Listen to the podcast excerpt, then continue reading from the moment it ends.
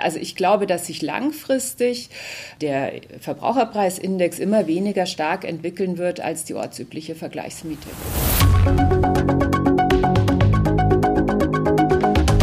Weg aktuell, der Podcast. Sehr geehrte Damen und Herren, Sie sind wieder dabei bei Beck aktuell, der Podcast. Schön, dass Sie uns wieder zuhören. Unser heutiges Thema ist die Indexmiete. Als Gast darf ich heute bei mir Frau Rechtsanwältin Dr. Ira Hörndler begrüßen. Guten Morgen. Guten Morgen, Frau Hörndler.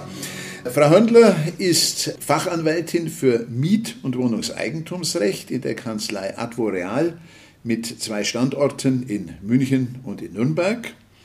Äh, sie hat äh, Jura studiert an der Universität Passau, in Bayreuth promoviert und verfügt auch über eine Maîtrise à droit nach französischem Recht und ist als Rechtsanwältin in den Bereichen Mietrecht, Gewerbemietrecht und Wohnungseigentumsrecht tätig. Frau Handler, die Folgen des Krieges in der Ukraine haben in Deutschland zu stark erhöhten Energiepreisen und im Gefolge zu insgesamt einer hohen Preissteigerung geführt. Viele Menschen leiden unter der Teuerung und in der Diskussion taucht immer wieder das Schlagwort vom bezahlbaren Wohnraum auf, als Synonym für die besondere Belastung weiter Bevölkerungskreise wird immer angeführt die Mieterhöhung aufgrund von sogenannten Indexklauseln. Was muss man unter einer Indexmiete verstehen, Frau Handler? Also Indexmiete sind Mieten, die an den Verbraucherpreisindex gekoppelt sind, also nicht an die Entwicklung der ortsüblichen Vergleichsmiete, sondern eben an die Entwicklung der Preise allgemein. Dafür stellt das Statistische Bundesamt einen Warenkorb zusammen, in dem allerdings wieder Mieten oder das Wohnen den größten Anteil darstellen mit fast 25 Prozent. Aber in diesem Warenkorb sind eben auch andere ähm, Sachen, die die Menschen kaufen, Lebensmittel, Schuhe, ähm, Kleidung, Möbel, Autos, ähm, natürlich auch die Energie. Und ja, Indexmiete bedeutet, dass die Mieten eben an diesen Index gekoppelt sind. Gibt es eigentlich eine Grenze für Mieterhöhungen aufgrund einer Indexmietklausel? Gesetzliche Grenzen gibt es nicht, auch nicht in der Wohnraummiete. Das ähm, ist das, woran sich auch im Moment so etwas die Kritik entzündet. Also die Mietpreisbremse, die eben sagt, dass bei der Neuvermietung maximal 10 Prozent über der ortsüblichen Vergleichsmiete vermietet werden darf, die ist anwendbar. Aber anders als bei Staffelmieten ist dann bei der Indexierung eben die Mietpreisbremse nicht mehr anwendbar. Und es gibt auch keine gesetzliche Vorschrift, die sagt maximal oder so eine Kappungsgrenze maximal so und so viel Prozent äh, in so und so vielen Jahren, wie das bei der Mieterhöhung zur ortsüblichen Vergleichsmiete ist. Das gibt es alles nicht. Ja, entwickeln wir mal ein etwas äh, düsteres Szenario. Gehen wir mal davon aus, die Inflationsrate würde sich auf 20 oder 25 Prozent erhöhen. Hoffen wir nicht, wäre ja theoretisch möglich. Würden dann auch die Mieten um 25 Prozent steigen? Die steigen natürlich nicht automatisch, schon gleich gar nicht in der Wohnraummiete. In der Wohnraummiete muss ja die äh, Indexmieterhöhung verlangt werden. Automatikklauseln gibt es in der Geschäftsraummiete, da sind die auch teilweise vereinbart. Da würden die Mieten tatsächlich automatisch so steigen, wie sich der Index entwickelt. Ja, wenn wir natürlich 25 Prozent Inflation auf Dauer hätten, würden auch, und das ist die Diskussion derer, die sagen, das ist ja alles gar nicht so schlimm, würden natürlich auch mittelfristig die Löhne steigen. Zwar mit einem etwas mit Zeitverzug, aber natürlich müssten die Löhne auch steigen, weil die weil ja alle Preise steigen. Das heißt, die Leute könnten sich ja nicht nur Wohnen nicht mehr leisten, sondern auch alles andere nicht mehr, was sie brauchen. Sie haben jetzt ja gesagt, es hängt davon ab, ob der Vermieter die erhöhte Miete auch verlangt, wenn es um Wohnraum geht. Äh, gibt es denn da nicht so etwas Ähnliches wie den Fortfall der Geschäftsgrundlage, dass man sagt, ja, mit dieser Entwicklung, wenn jetzt tatsächlich die Inflationsrate hoch bleiben sollte oder möglicherweise sogar noch steigt, mit dieser Entwicklung hat er von uns als Vertragspartner niemand gerechnet, als wir unseren Mietvertrag unterschrieben haben? Also es gibt ja den, äh, die gesetzliche Vorschrift inzwischen, Wegfall der Geschäftsgrundlage, wie Sie richtig gesagt haben, äh, müssen da Umstände eintreten, mit denen niemand gerechnet hat. Jetzt haben Sie eingangs gesagt, diese Inflation ist durch den Ukraine-Krieg entstanden. Diese gestiegenen Energiekosten waren natürlich zunächst mal der größte Treiber. Wenn man jetzt sagen würde, alleine der Ukraine-Krieg ist der Auslöser dieser Inflation, dann könnte man darüber diskutieren. Das wird teilweise auch gemacht. Allerdings muss man natürlich schon sagen, die Inflation ist ja nicht nur durch den Ukraine-Krieg ausgelöst, sondern auch durch diese unglaublich aufgeblähte Geldmenge, durch die Politik der Europäischen Zentralbank. Und damit haben natürlich viele gerechnet, dass irgendwann wieder eine hohe Inflation kommt. Es war ja eher verwunderlich, dass trotz dieser immer steigenden Geldmenge die Inflation trotzdem so niedrig geblieben ist. Und natürlich haben haben Vermieter, professionelle Vermieter gerade deshalb Indexmieten gemacht, weil sie sich vor so steigenden Preisen oder einer steigenden Inflation absichern wollten. Also zu sagen, es hat niemand damit gerechnet, dass wir irgendwann in einem Jahr mal sieben Prozent Inflation haben, das finde ich schwierig. Nun, äh, Sie sprechen von professionellen Vermietern, die Hunderte oder Tausende von Wohnungen äh, vermieten. Es gibt auch viele Privatvermieter, die in einer ererbten Immobilie oder auch einer, die sie selbst errichtet haben, äh, nur eine, zwei oder ein paar Wohnungen vermieten und auch da werden ja teilweise Indexmieten vereinbart. Da besteht aber oft auch ein etwas persönlicheres Verhältnis zwischen Vermieter und Mieter. Man kennt sich, man wohnt möglicherweise sogar am selben Ort und ähm, da wird nicht nur ein eingeschriebener Brief geschickt, sondern da kommt man auch ins Gespräch. Welche Argumente kann jetzt ein Vermieter eigentlich vorbringen, wenn er seinem Mieter erklärt, warum er jetzt aufgrund der gestiegenen Preise die Miete erhöht? Hm. Also zunächst möchte ich da sagen auch professionelle oder Großvermieter, äh, die haben vielleicht kein persönliches Verhältnis zu ihren Mietern, aber es gibt so das Gerücht, die setzen immer sofort alles durch. Da ist meine Erfahrung tatsächlich eine andere. Gerade jetzt letztes Jahr haben, haben viele größere Vermieter jetzt vielleicht nicht die ganz großen, die immer im, in der Presse sind, durchaus gesagt, es gibt jetzt diese Inflation und wir wollen jetzt aber eine Mieterhöhung in Höhe von, was weiß ich, 5 Prozent, wenn die Inflation bei 8,8 ist oder so. Aber ähm, was kann der Vermieter sagen? Zum einen natürlich, es ist vertraglich vereinbart. Pacta sunt servanda ist ein altes ähm, lateinisches Sprichwort, das in der Juristerei noch immer gilt. Äh, zum anderen aber natürlich auch, die ortsübliche Vergleichsmiete ist in den letzten Jahren wesentlich stärker gestiegen als der Index. Also gerade in München, ich vermiete selber eine Wohnung, in der ich hier früher gewohnt habe und habe natürlich eine Indexmiete vereinbart und äh, schaue mir das immer äh, auch einmal wieder an. Also ich habe jetzt acht Jahre lang überhaupt keine Mieterhöhung gemacht und habe jetzt auch letztes Jahr keine gemacht, aber grundsätzlich muss man natürlich natürlich sagen, selbst wenn ich jetzt die Miete letztes Jahr um acht Prozent erhöht hätte, wären meine Mieter immer noch äh, sehr viel günstiger gefahren als alle, die in München eben normale Mietspiegelmieten haben. Wie ist es denn mit der Umlegung der Renovierungskosten äh, und der Indexmiete? Schließt sich das eigentlich aus oder muss ein äh, Mieter befürchten, dann zusätzlich zu der Indexerhöhung auch noch mehr Miete bezahlen zu müssen, weil beispielsweise jetzt ganz aktuell die Heizungsanlage erneuert wird? Hm. Gute Frage. Ähm, es schließt sich nicht komplett aus, aber die Indexmiete schließt, ja, sagen wir mal, willkürliches Herausmodernisieren oder Modernisieren, um Miete zu erhöhen aus. Wenn eine Indexmiete vereinbart ist, kann nämlich nur dann eine Modernisierungsmieterhöhung durchgesetzt werden, wenn diese Modernisierung vom Vermieter nicht zu veranlassen ist. Da gibt's auch ganz interessante Fragestellungen dazu. Ähm, wenn man sich da etwas tiefer in die Literatur einliest, heißt es teilweise sogar, dass alle Modernisierungen, mit denen der Vermieter rechnen muss, ähm, nicht umgelegt werden können. Äh, es geht also nicht nur darum, dass er keine Entscheidungswahl hat, sondern es geht tatsächlich nach zumindest Auffassung einiger ähm, ja, Autoren in der Literatur darum, ob er das vorher wissen konnte oder nicht wissen konnte. Wenn man tatsächlich sagen würde, alles, was der Vermieter wissen konnte, als er den Mietvertrag abgeschlossen hat, dann würde jetzt auch ein Heizungstausch, die, die ganze notwendige Modernisierung, um zur Dekarbonisierung unseres Immobilienbestandes zu kommen, das wäre, würde alles nicht zu umlegbaren Kosten führen. Das halte ich persönlich für zu weitgehend, weil äh, zumindest seit wir die Mietpreisbremse haben, die äh, bei Beginn des Mietverhältnisses anwendbar ist, kann ja, auch wenn ich weiß, dass ich in zehn Jahren mein Gebäude komplett modernisieren muss, damit es eben CO2-neutral wird, kann das ja nicht eingepreist werden.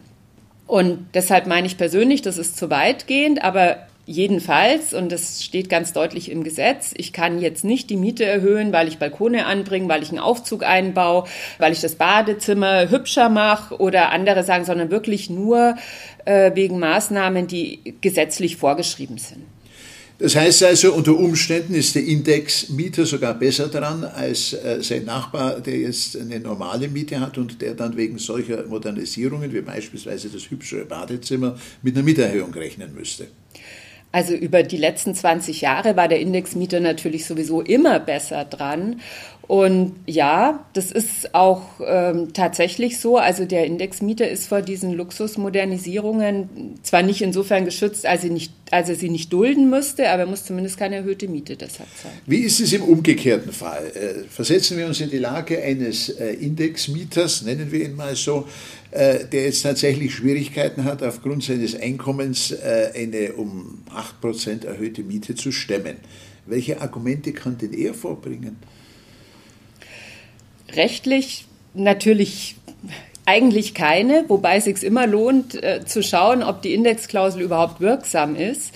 Ein Fehler, der sehr häufig gemacht wird, ist, äh, sind sogenannte Upwards-Only-Klauseln, also Klauseln, denen einfach vergessen wurde zu schreiben, dass sich die Miete verändert, wenn sich der Index verändert und dann steht dort nur, dass die Miete sich erhöht, wenn der Index sich erhöht. Das ist ein Fehler, der gerade von privaten Vermietern, die einen eigenen Vertrag machen, sehr häufig gemacht wird. Und äh, solche Klauseln werden unwirksam.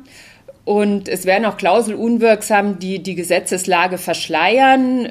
Wenn man zum Beispiel tatsächlich ähm, Modernisierungsmieterhöhungen nochmal ausdrücklich aufnehmen würde in seinen Vertrag und eben nicht so eingeschränkt, wie sie während der Laufzeit von Indexklauseln nur möglich sind, dann würde das auch zur Unwirksamkeit dieser Indexklausel führen. Also es gibt schon ja ein paar Punkte, die häufig falsch gemacht werden. Deshalb lohnt es sich natürlich zuerst mal prüfen zu lassen oder selber zu prüfen, ob die Klausel überhaupt wirksam ist. Wenn man zu dem Ergebnis kommt, dass die Klausel wirksam ist, dann hilft eigentlich nur an das Mitgefühl oder an die wirtschaftliche Vernunft des Vermieters zu appellieren. Wenn er sich das nicht leisten kann, ist es ja teilweise auch so, dass die Miete wirklich objektiv zu hoch ist oder zu hoch wird. Und dann ist es für die Vermieter natürlich auch schwierig, einen Nachmieter zu finden, der sich diese Miete leisten kann.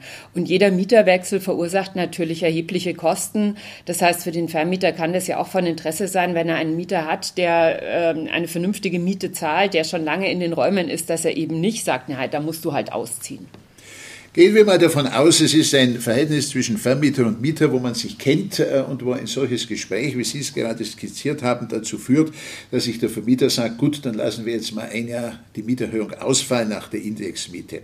Dann gehen wir davon aus, die Situation beruhigt sich, die Löhne steigen auch, die Inflationsrate geht zurück. Hat der Vermieter dann einen Nachteil oder kann er das, was er sozusagen versäumt hat im Jahr zuvor, nachholen? Also grundsätzlich kann er das in der Wohnraummiete nachholen, weil ja die Mieterhöhung verlangt werden muss. Das heißt, wenn der Vermieter sie einfach nicht verlangt, dann läuft der Index weiter und er kann später eine entsprechend stärker gestiegene Miete verlangen. Wenn aber die Situation so ist, dass die Parteien im guten Gespräch sind, dann macht es natürlich zumindest aus Mietersicht Sinn, äh, zu sagen, man schließt dann eine Vereinbarung, ähm, in, in der eben vereinbart wird, die Miete steigt jetzt zum Beispiel ein bisschen und dafür die nächsten zwei Jahre wieder nicht oder irgend sowas.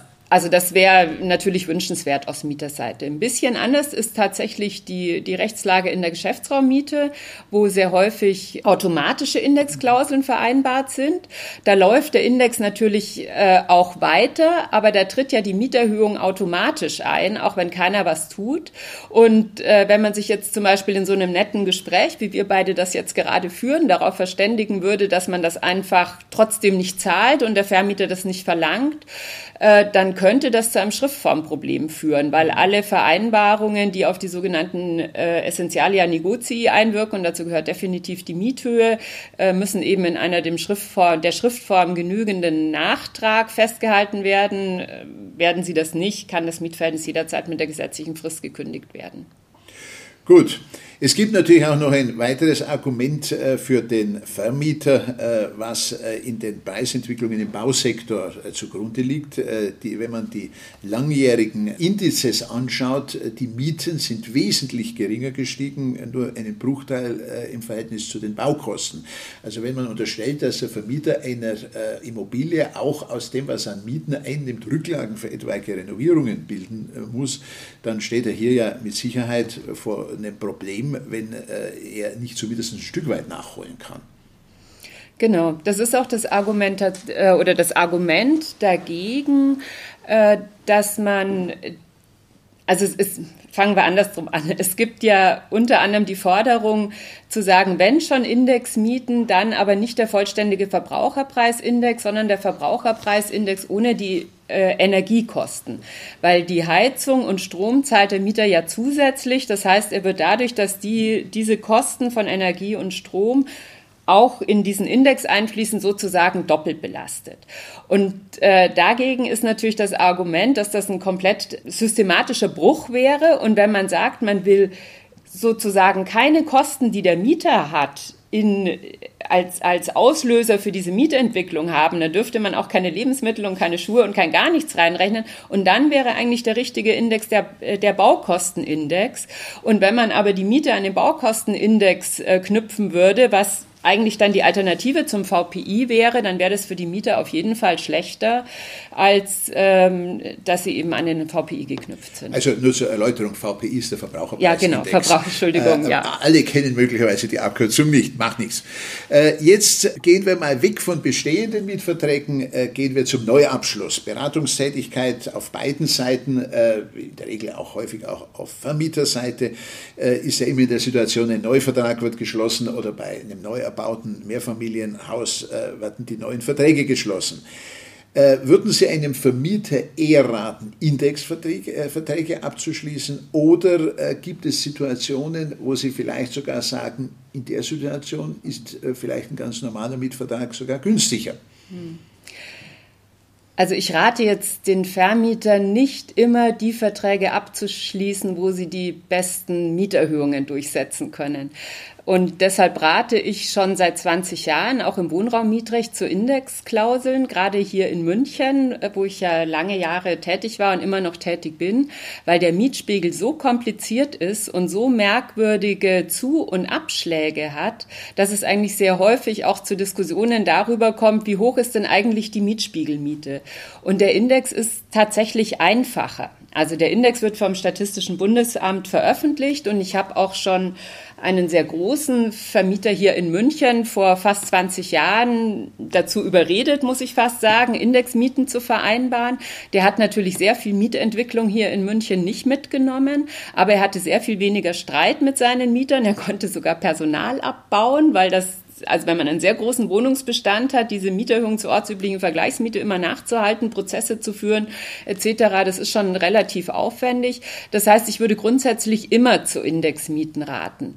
Wenn, also einfach aus der, aus der Überlegung heraus, das ist, äh, das ist einfach, das ist nicht streitträchtig und ähm, also ich finde Indexmieten ist also auch von, von der Überlegung her, es wird jetzt ja gesagt, warum soll der Vermieter höhere Mieten bekommen, wenn die Inflation steigt? Ich finde, das ist vielleicht äh, etwas unpopulär die Meinung, warum soll der Vermieter denn eigentlich eine höhere Miete bekommen, weil sein Nachbar eine höhere Miete bekommt? Und das ist ja der Gedanke hinter dieser ortsüblichen Vergleichsmiete. Also ich finde, wenn man das Ganze mal äh, äh, recht, also nicht weg von dieser Überlegung, was ist jetzt für meinen Mandanten finanziell das Beste, einfach mal strukturell betrachtet, finde ich, ist der Index eigentlich die bessere Art, eine Miete zu erhöhen, weil die meisten Vermieter, egal ob das Privatpersonen sind oder ob das Versicherungen sind oder von mir aus auch ob das Aktiengesellschaften sind, für die ist ja die, die Mieteinnahme eine eine Einnahme, die sie, die letztendlich die wirtschaftlich Berechtigten brauchen, um ihren Lebensunterhalt zu bestreiten. Und der Lebensunterhalt oder die Lebenshaltungskosten für diese Vermieter steigen natürlich mit steigender Inflation. Die steigen aber nicht, weil die Mieten in München steigen.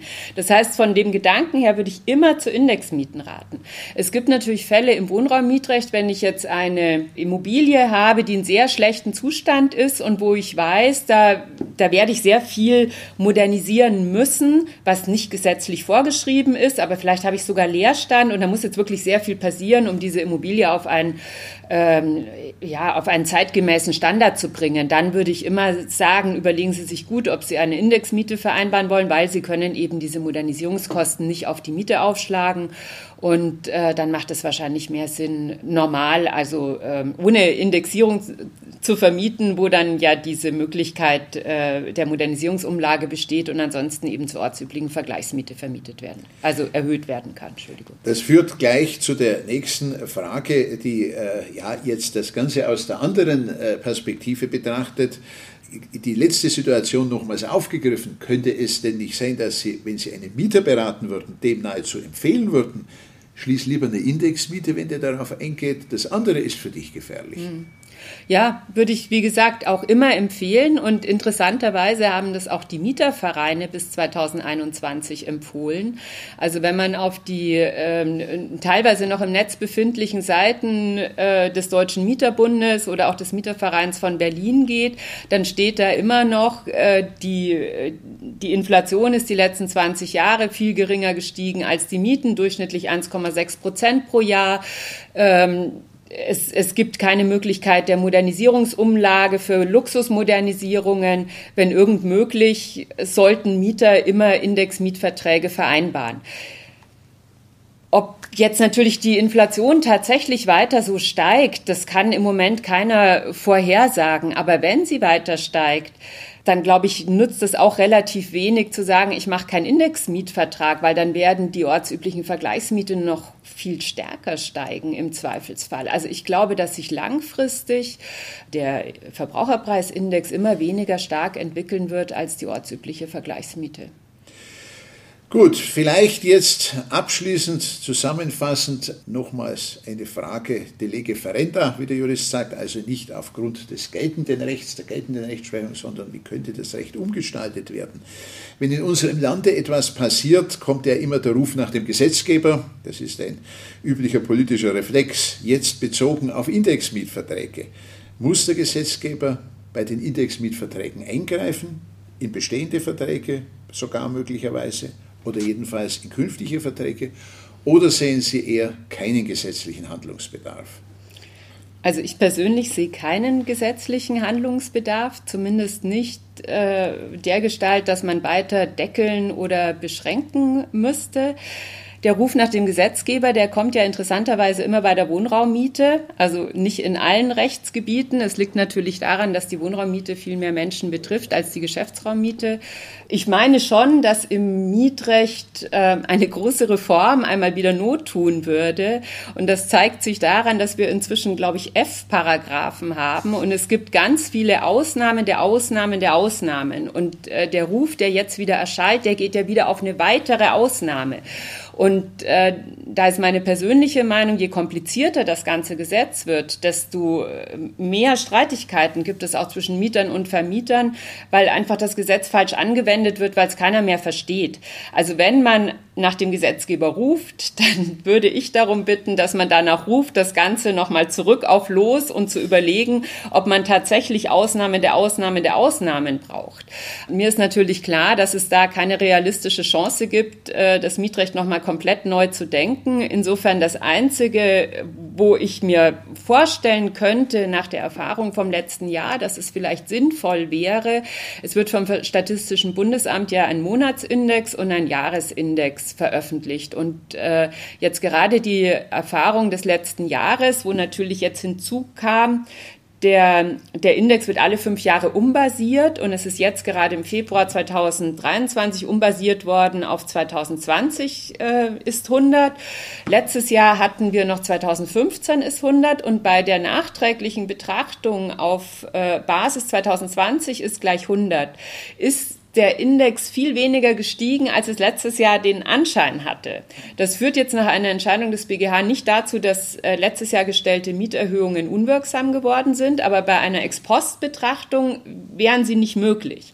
Und äh, damit man dieses aufgeregte rausbekommt, wäre vielleicht ein Gedanke zu sagen, in der Wohnraummiete darf nicht mehr auf den ähm, Monatsindex abgestellt werden, sondern nur bei einer Ex-Post-Betrachtung auf den Jahresindex. Dann hätten wir, glaube ich, letztes Jahr insgesamt eine Inflation von 7 oder 6,9 Prozent gehabt.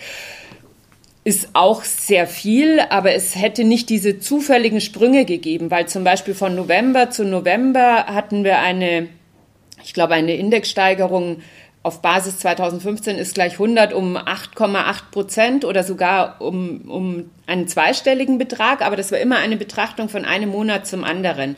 Und um diese zufälligen Ausschläge sozusagen ähm, abzumildern, wäre das vielleicht noch ein Gedanke. In bestehende Mietverträge einzugreifen, ist allerdings natürlich aufgrund des verfassungsrechtlichen Rückwirkungsverbots sowieso schwierig.